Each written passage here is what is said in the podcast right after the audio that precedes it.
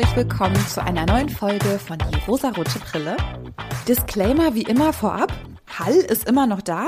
Ich weiß auch nicht, wie ich jetzt aufnehme, wann welche Folgen rauskommen. Also am Ende hört ihr wahrscheinlich Folgen mit Hall, dann wird es vielleicht wieder ein bisschen weniger, dann wird es wieder mehr. Oh Gott, ich hoffe wirklich, es ist halbwegs ein normales Klangerlebnis hier für euch. Disclaimer Nummer zwei. Ich war heute bei meiner Zahnärztin und habe zum ersten Mal in meinem Leben eine Füllung bekommen. Eigentlich sage ich das ja nur, weil ich euer Mitleid will, weil schön ist was anderes. Das heißt, wenn heute alles ein bisschen komisch klingt, auch meine Stimme oder meine Aussprache ein bisschen komisch klingt, dann liegt das einfach daran. So, jetzt haben wir ja alle Widrigkeiten schon mal angesprochen. Jetzt können wir ja wirklich einfach locker in die Folge starten. Ich möchte heute mit euch über Verwünscht sprechen. Das ist ein Disney-Film aus dem Jahr 2007 und zu diesem ist letztes Jahr im Herbst, ich glaube im November, ein zweiter Teil erschienen. Verwünscht nochmal. Und ich habe mir diese beiden Filme angeschaut und würde heute gerne eine kleine Besprechung dazu machen. Ich hatte den ersten Teil schon mal gesehen, das ist aber wirklich schon Jahre her. Ich kann nicht mehr sagen wann, also es muss wahrscheinlich auch schon so mindestens zehn Jahre her sein.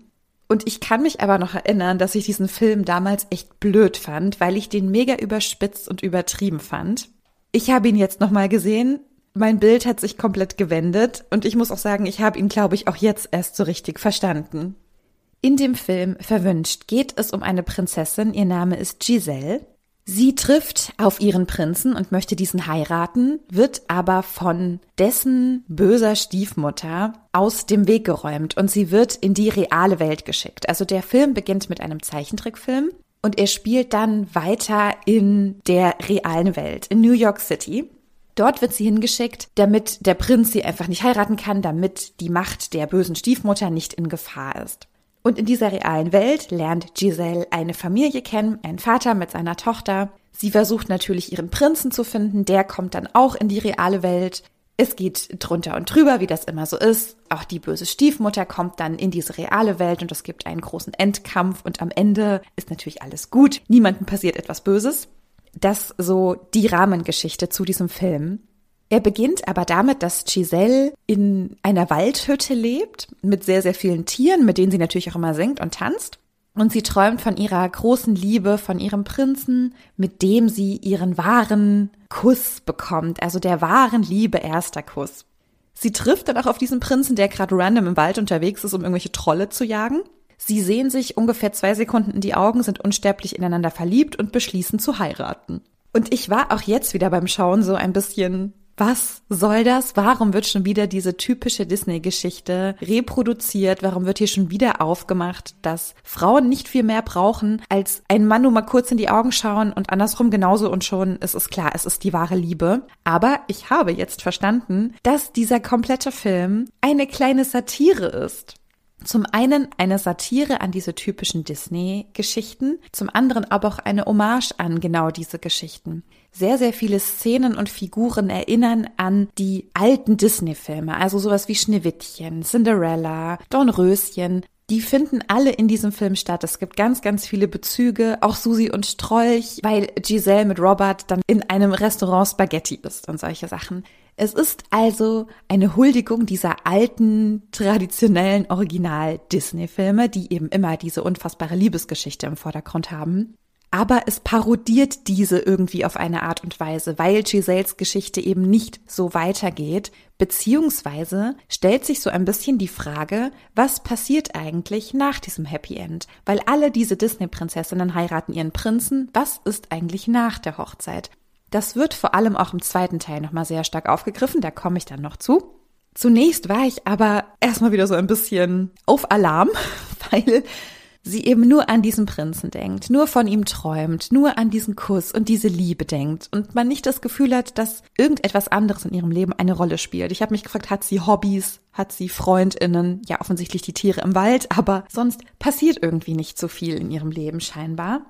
Und sehr viele dieser alten Disney-Segmente wird aufgegriffen und parodiert. Also ich hatte ja schon gesagt, Giselle singt in ihrer Waldhütte mit den Tieren und die räumen auf und nähen mit ihr irgendwas und basteln ihren Traumprinzen. Und als sie dann aber in diese reale Welt kommt, eine Welt, die ihr unfassbar fremd ist, wo alles komisch ist und gar nicht so ihr Märchenleben, muss sie irgendwie klarkommen. Sie trifft auf Robert und seine Tochter Morgan die sie dann herzensgütigerweise erstmal aufnehmen, weil sie sehr verwirrt scheint, einfach weil sie in dieser Welt nicht zurechtkommt. Als Giselle sieht, dass die Wohnung ein bisschen unordentlich ist, beginnt sie aufzuräumen und auch da ruft sie die Tiere, sie macht das Fenster auf und ruft nach den Tieren, damit diese mit ihr gemeinsam die Wohnung sauber machen können.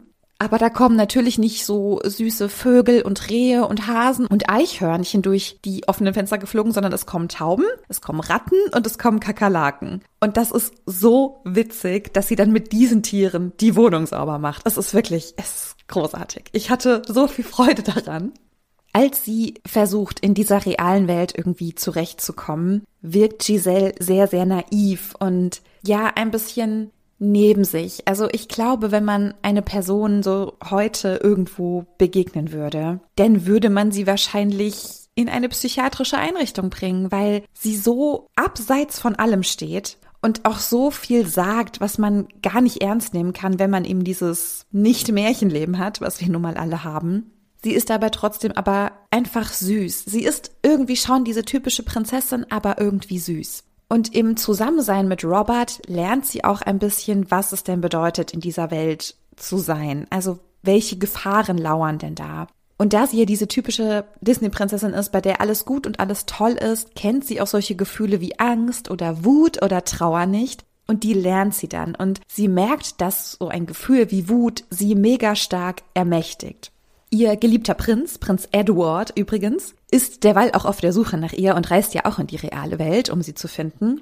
Auch er ist natürlich komplett realitätsfern. Ich finde, er wirkt einfach so mega selbstüberschätzt. Er tritt so selbstbewusst auf, aber hat eigentlich keinen Plan. Giselle lernt während ihrer Zeit in New York ein bisschen kennen, wie die Liebe eben in dieser realen Welt funktioniert, dass sich Menschen trennen, auch wenn sie sich vielleicht noch lieben, dass Menschen sich lieben, aber nicht zusammenleben, nicht verheiratet sind, dass es da so ganz, ganz viele verschiedene Nuancen gibt. Und in diesen Disney-Filmen gab es ja immer nur, man sieht sich einmal, man liebt sich, man heiratet, Ende der Geschichte. Und sie lernt aber, dass es da noch ganz viele andere Dinge gibt. Und natürlich entwickelt sie auch Zuneigung zu Robert, bei dem sie ja untergekommen ist. Robert hat auch eine Freundin, das ist Nancy. Da gibt es dann natürlich auch so einige Missverständnisse, aber Giselle merkt, dass sie Robert schon ziemlich gut findet, vielleicht auch besser als sie sollte, weil sie ja eigentlich Edward versprochen ist und ihn ja auch heiraten möchte. Als es ganz am Ende des Films diesen großen Endkampf gibt zwischen dieser bösen Stiefmutter, die dann Giselle umbringen will oder zumindest aufhalten will, wieder zurückzukommen, wird auch eine andere Geschichte von den traditionellen Disney-Filmen umgedreht, denn nämlich nicht der Mann, der Prinz rettet Giselle, also auch gar nicht Edward oder Robert, also keiner von beiden rettet sie, obwohl sie das glaube ich schon beide machen würden und möchten, sondern Giselle rettet Robert aus einer schwierigen Situation. Auch das wurde umgedreht und auch das fand ich sehr, sehr charmant, weil es auch hier einfach die Frau noch mehr empowert und eben aufzeigt, dass diese alten Geschichten einfach nicht so cool sind, wie wir vielleicht immer dachten. Ich muss auch noch eine Lanze für Robert brechen. Robert ist alleinerziehender Vater von einer sechsjährigen Tochter von Morgan und er schenkt Morgan, ich glaube zum Nee, es war kein Geburtstag, es war ein anderer Anlass, ich glaube vielleicht auch einfach so. Er schenkt ihr ein Buch über beeindruckende Frauen. Ich weiß nicht, ob ihr die Bücherreihe Good Night Stories for Rebel Girls kennt aber es hat mich sehr an dieses Buch erinnert. Morgan ist in diesem Fall aber ziemlich enttäuscht, weil sie denkt, oh Mann, ich wollte doch eigentlich ein Märchenbuch über Prinzessinnen. Aber Robert weiß schon ganz genau, was auch zählt im Leben. Natürlich sollte man seinem Kind auch den Märchenbuchwunsch nicht ausschlagen, wenn sich das Kind das so gerne wünscht. Aber ich fand dieses Geschenk von ihm ziemlich toll. Also mein Herz hätte er damit auf jeden Fall gewonnen. Also für mich war dieser Film beim ersten Mal schauen wirklich schwierig, weil ich ihn einfach nicht gecheckt habe, weil ich wirklich dachte, dafür, dass das so ein Disney-Prinzessinnen-Film ist, geht der ja irgendwie komplett schief. Und jetzt habe ich gemerkt, genau dadurch, dass der so schief geht, ist der gut. Vielleicht kennt ihr den Film oder habt Erinnerungen daran oder wollt ihn euch jetzt auch nochmal anschauen. Es gab ja auch die Gelegenheit dazu, weil nämlich der zweite Teil jetzt rausgekommen ist nach 15 Jahren. Und der hat tatsächlich im großen Fokus, was passiert nach dem Happy End. Denn auch der erste Film endet mit einem Happy End. Giselle merkt eben, dass sie für Robert Gefühle hat und sie spricht dann auch mit Edward darüber. Und sie sagt ihm, dass dieses man trifft sich, verliebt sich und heiratet sofort. Sie könnten das doch mal lassen und was Neues ausprobieren. Sie könnten ja mal auf ein Date gehen. Und dann gehen sie zusammen auf ein Date und merken, dass sie eigentlich gar nicht wirklich zusammenpassen, weil sie gar keine ähnlichen Interessen haben. Auch Robert merkt, dass er nicht mehr so gut zu Nancy passt. Und natürlich Giselle und Robert kommen zusammen. Das war ja das Happy End des Films. Aber auch Nancy und Edward kommen zusammen. Und Nancy beschließt auch mit Edward zurück in sein Königreich zu gehen, also in diese Trickwelt zu gehen und dieses Königreich dort mit ihm zusammen zu regieren. Also man sieht ja auch, es ist für jede Frau etwas dabei. Alle hatten ihr Happy End, was für alle gut gepasst hat. Und im zweiten Film stellt sich jetzt die Frage, passt dieses Happy End denn nach 10 Jahren oder eben nach 15 Jahren immer noch? Ich glaube, im Film ist es eine Zeitspanne von 10 Jahren. Denn das ist ja immer das, was an diesen traditionellen, klassischen Disney-Filmen ein bisschen stört. Es gibt immer diese Reise der Protagonistin oder des Protagonisten. Man trifft seine große Liebe. Daran ändert sich nie etwas. Man heiratet und ist für immer, immer glücklich. Aber ist das denn wirklich so? Der zweite Teil von Verwünscht beantwortet uns das eigentlich auch relativ schnell, denn es wird gezeigt, dass Robert und Giselle noch ein gemeinsames Kind bekommen. Das ist Sophia. Und das Leben mit Baby ist einfach sehr, sehr schwer. Es ist unfassbar herausfordernd für die Beziehung, für das Leben als Einzelperson. Man schläft sehr wenig, man hat wenig Zeit, man ist auf dieses Baby fokussiert und es ist sehr, sehr, sehr kräftezehrend. Die beiden merken auch, dass sie nicht genug Geld haben oder eben sehr wenig Geld haben. Sie können sich nicht das leisten, was sie sich schon immer erträumt haben. Und das sind ja wirklich die realen Probleme, die in einer Beziehung passieren können. Selbst wenn man keine Kinder bekommt, und das ist ja wirklich arg herausfordernd, hat man eben Probleme wie einen Job finden, den Job eventuell verlieren, viel Geld haben, wenig Geld haben, in Nöten sein. Vielleicht ist jemand krank, vielleicht müssen Angehörige gepflegt werden, vielleicht gibt es andere Probleme, vielleicht hat man Haustiere, die krank sind. Das Leben wartet einfach mit sehr, sehr, sehr vielen Herausforderungen. Und die Disney-Filme haben uns ja immer impliziert, dass das egal ist, weil man hat ja die perfekte Liebe getroffen und alles ist gut. Jetzt sehen wir aber, was nach diesem Happy End passiert. Also wirklich, ich schwärme so total dafür. Ich habe es jetzt schon mehrfach wiederholt, aber ich schwärme einfach für diese Idee, diesen Film genauso umzusetzen. Im zweiten Teil beschließt dann nämlich die Familie, in einen anderen Ort zu ziehen, weil sie sich die kleine Wohnung in New York nicht mehr leisten können, weil sie auch einfach zu klein ist und sie sich was anderes vorgestellt haben. Und sie ziehen in eine Vorstadt, haben dort auch ein Haus, aber auch das muss renoviert werden. Das ist teilweise marode, da ist die Elektrik kaputt. Also da geht auch ganz viel schief. Aber sie möchten sich eben diesen Wunsch erfüllen und ziehen in die Vorstadt. Was natürlich für Morgan, die mittlerweile so um die 16 ist, einfach eine Katastrophe ist, weil genau in dem Alter möchte man nicht weg von seinem Freundinnenkreis, man möchte nicht weg aus der Stadt, in der man aufgewachsen ist. Das ist für sie einfach schrecklich. Es kommt zu sehr viel Streit zwischen Morgan und Giselle, was irgendwo in dem Alter ja auch normal ist, aber so ein Umzug natürlich nochmal sehr stark dazu beiträgt. Es gibt viele Missverständnisse, die beiden entfremden sich und es ist dann so, dass Giselle, ich glaube, zum Anlass dieses Umzugs ein Geschenk bekommt von Edward und Nancy. Die kommen dann zu Besuch. Die haben auch immer noch die ganze Zeit Kontakt gehabt, was ich ja auch einfach herzerwärmend finde, weil im Prinzip sind die beiden Paare ja auch jeweils Ex-Paare und sie haben aber immer den Kontakt gehalten und sind in einer guten Freundschaft geblieben. Das finde ich ja auch einfach wundervoll. Jedenfalls bekommt Giselle von den beiden einen Zauberstab geschenkt, das ist ein Wunschstab. Und in einer sehr verzweifelten Situation, als sie mit Morgan Streit hat, wünscht sie sich, dass alles so ist wie im Märchen. Und das ist natürlich irgendwo ein Wunsch, den man nachvollziehen kann, weil Giselle einfach wieder möchte, dass alles gut ist, weil gerade alles eben so unfassbar herausfordernd ist. Es soll einfach alles wieder gut sein. Sie formuliert diesen Wunsch aber nicht konkret genug. Und dadurch treten eben auch Sachen auf, die in einem Märchen vielleicht nicht so toll sind. Zum einen gibt es dann so eine Gruppe Frauen in der Stadt, die so ein bisschen fies sind, so ein bisschen böse Königin-Vibes haben. Robert ist plötzlich ein Ritter, also er geht nicht mehr los ins Büro, um zu arbeiten, sondern er zieht los, um Trolle oder Drachen oder irgendwas zu erlegen und die Stadt vor den Bösen zu beschützen. Morgan geht auch nicht mehr in die Schule plötzlich, sondern sie ist ein Mädchen, was sehr, sehr gerne ihrer Mutter hilft und eben zu Hause ist. Sie ist sehr häuslich. Und was wirklich sehr interessant ist, Giselle merkt, dass sie durch diesen Zauber zu einer ganz bestimmten Figur wird, die auch schon im ersten Teil aufgetaucht ist. Sie wurde da oft nicht so benannt, aber auch im ersten Teil gab es ja die böse Stiefmutter. Und Giselle wird durch ihren Wunsch, alles soll bitte so sein wie im Märchen, zu einer bösen Stiefmutter. Und mit je mehr Zeit die verstreicht, desto böser wird sie und sie kann sich immer weniger dagegen wehren, böse zu Morgan zu sein. Und sie ist wirklich auch böse. Aber sie merkt das und versucht auch noch dagegen anzukämpfen, schickt Morgan auch zu Nancy und Edward, damit die irgendwie es schaffen, diesen Zauber aufzuhalten. Und ich finde ja sowieso diesen Trope von einer bösen Stiefmutter ziemlich interessant. Ich weiß nicht, warum das in Märchen so oft eine Rolle gespielt hat, warum das so oft aufgegriffen wurde, dass es immer eine böse Stiefmutter gibt. Also warum gab es nie eine liebe Stiefmutter? Warum ist dieses Wort auch Stiefmutter so unfassbar negativ konnotiert? Ja, genau durch diese Märchen und genau durch diese Erzählungen, dass Stiefmütter vor allem ihren Stieftöchtern immer etwas Böses wollen. Dahinter steckt natürlich mal wieder Misogynie, und zwar ist es so, dass diese Stiefmütter immer als böse und negativ dargestellt wurden in Märchen und Erzählungen und Übertragungen, die dann eben gesammelt wurden und dann dementsprechend auch in den Disney-Filmen, die ja auf Märchen beruhen. Und zwar, weil uns damit gesagt werden sollte, dass eine Mutter, die selbst ein Kind nicht geboren hat, nicht fähig ist, dieses Kind zu lieben. Es wird also ganz klar auf die Frau übertragen, dass eine Frau, die selbst nicht geboren hat, keine echte Mutter sein kann. Und um das perfekt umgehen zu können, hat man eben aus ihr eine böse Person gemacht, die Antagonistin der Geschichten.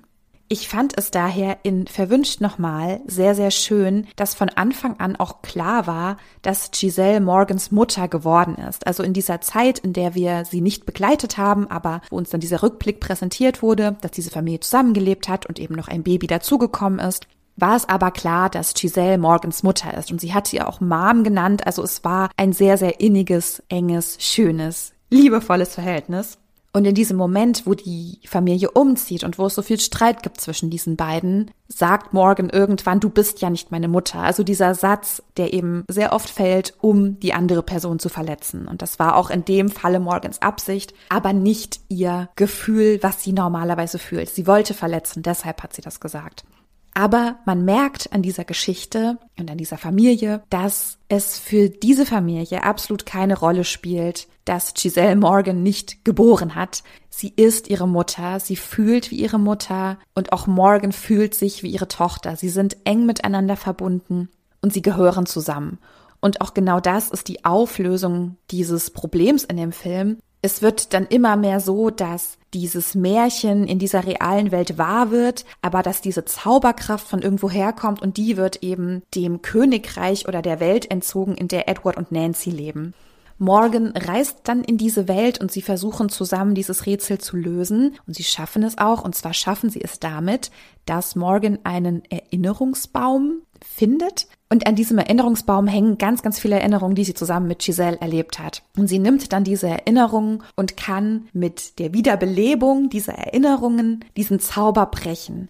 Dieser Wunschstab, den Giselle bekommen hat, es heißt, dass nur eine Person, die aus Andalasien stammt, also aus diesem Zaubertrick-Filmreich, nur sie kann diesen Stab benutzen und kann sich dadurch etwas wünschen. Auch die Antagonistin in dieser Stadt die kann mit diesem Zauberstab nichts tun. Aber ganz am Ende kann Morgan diesen Zauberstab benutzen, weil wohl offenbar auch in ihr die Magie oder die Macht aus dem Zaubertrickreich Andalasien kommt. Das heißt, es muss keine erbliche Verwandtschaft sein, damit diese Magie übertragen wird. Es war von Anfang an klar, Giselle ist Morgans Mutter. Das heißt, Morgan erbt diese Fähigkeit, diese Macht zu nutzen. Und das fand ich so, so schön. Das hat mir einfach nur unfassbar das Herz erwärmt. Auch überhaupt überhaupt, dass Nancy und Morgan zusammen zwei Frauen diese Welt retten, diesen Zauber brechen und Giselle retten und überhaupt alle retten.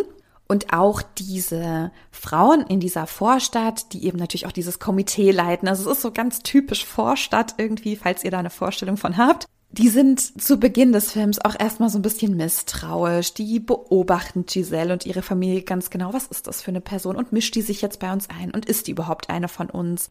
Während der Verzauberung, also dieser Märchengeschichte, sind sie auch böse und versuchen zu intrigieren, aber ganz am Ende sind sie auch sehr, sehr offen, sehr wohlwollend und sprechen mit Giselle und sagen, hey, eigentlich ist es voll gut, dass eine Person, die von außen kommt, hier neuen Wind reinbringt. Es ist wichtig, dass du zu uns gekommen bist. Das heißt, das Verhältnis zwischen allen Frauen ist unfassbar heilsam. Klar gibt es Probleme, die werden aufgemacht und uns gezeigt, aber am Ende wirklich unfassbar heilsam und nicht nur um des Happy Ends willen, sondern einfach weil es so wunderschön ist, dass die Frauen alle zusammenhalten.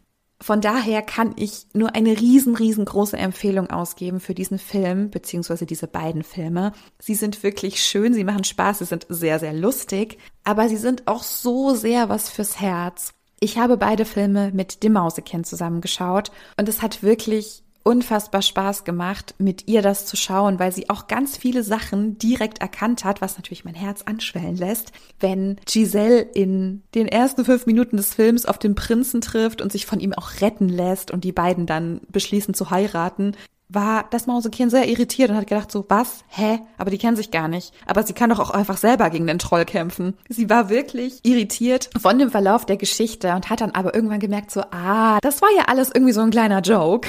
Eigentlich ist Giselle eine selbstbestimmte, starke Person, die das alles sehr gut hinbekommt, auch ohne Mann. Also auch Giselle hätte sich auch nicht in Robert verlieben müssen, damit das alles so gut wird. Und das war auch bei mir persönlich nicht der Fokus. Ich habe gemerkt, dass einfach diese Beziehung, die Giselle dann zu sich selber gefunden hat, total wichtig wurde und auch dann natürlich die zu ihren Töchtern, Deswegen kann ich nur eine ganz große Empfehlung aussprechen. Falls ihr den Streamingdienst Disney Plus abonniert haben solltet, könnt ihr diese Filme da schauen.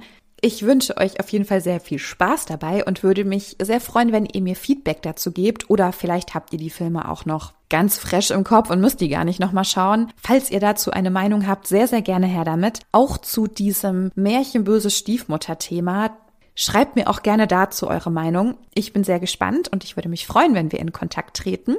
Ansonsten bleibt mir nur noch, euch eine schöne Zeit zu wünschen, einen schönen Tag, ein schönes Wochenende, was auch immer ihr so tut und vorhabt.